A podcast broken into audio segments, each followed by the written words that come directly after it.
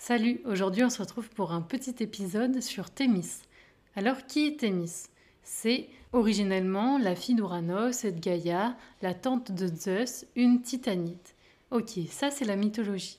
Mais pourquoi ça nous intéresse, nous, dans la culture juridique? Thémis, c'est la déesse de la justice. Son allégorie, elle représente la justice, la loi, l'équité. Ses attributs sont la balance, le glaive et les yeux bandés. On la représente parfois avec le genou dénudé parce que c'est un symbole de charité envers les pauvres.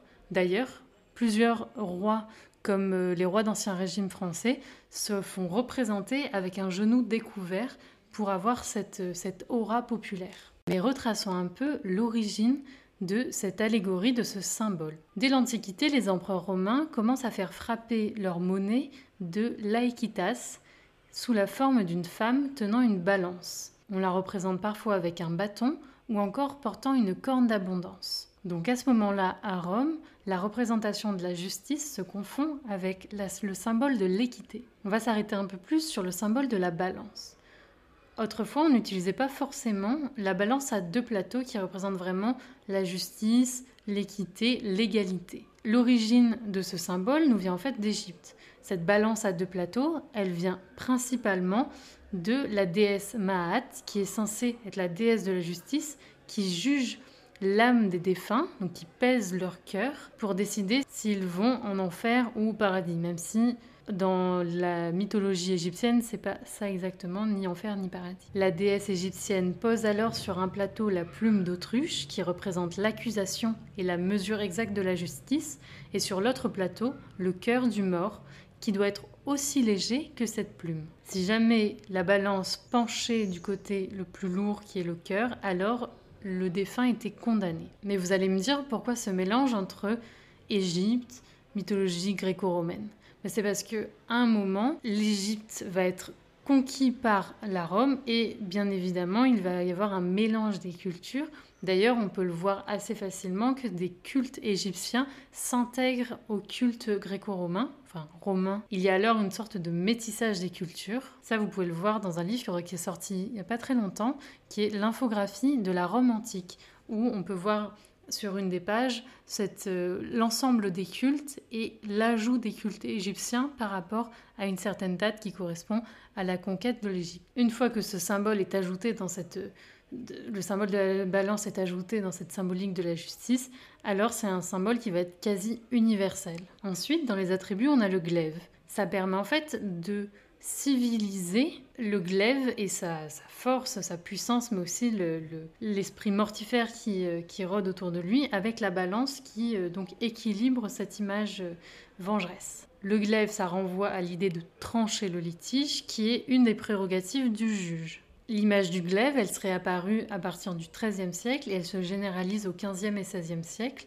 Ça renvoie aussi à la justice criminelle, au symbole de la punition, de la mise en garde.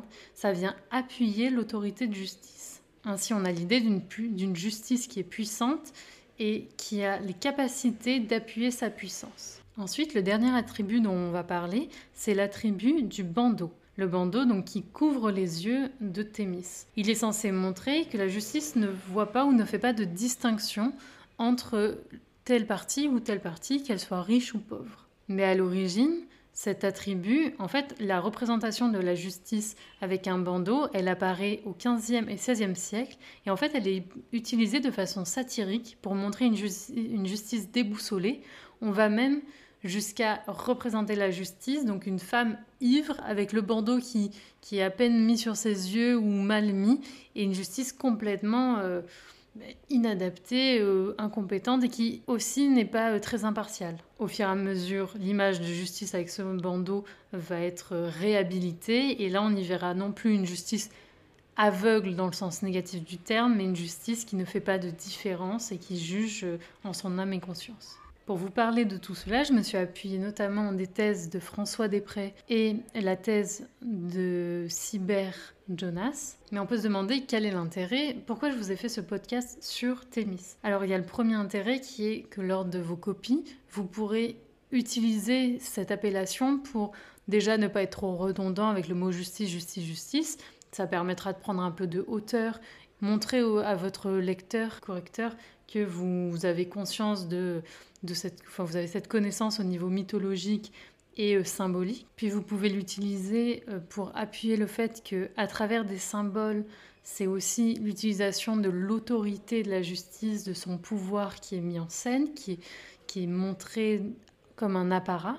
Et puis il y a un aspect assez factuel qui, qui est que ce genre de symboles, en fait, ils sont ultra présents dans toute l'architecture judiciaire. Parce que même si ce symbole de Thémis et ses attributs sont, on va dire, une sorte de, de symbole phare, de, les symboles principaux de la justice, ça n'empêche que dans l'architecture judiciaire, il côtoie bon nombre d'autres symboles comme le lion, Méduse, Hercule, des symboles marins. Mais ça, je vous ferai un épisode un peu spécifique sur tous les symboles qui ornent les palais de justice de France. Voilà, donc ça sera intéressant là-dessus.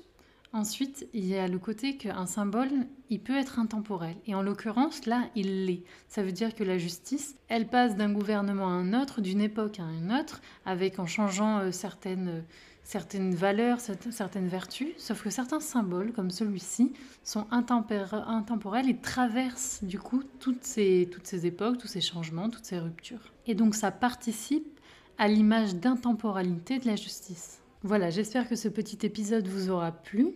On se retrouve pour d'autres épisodes très bientôt.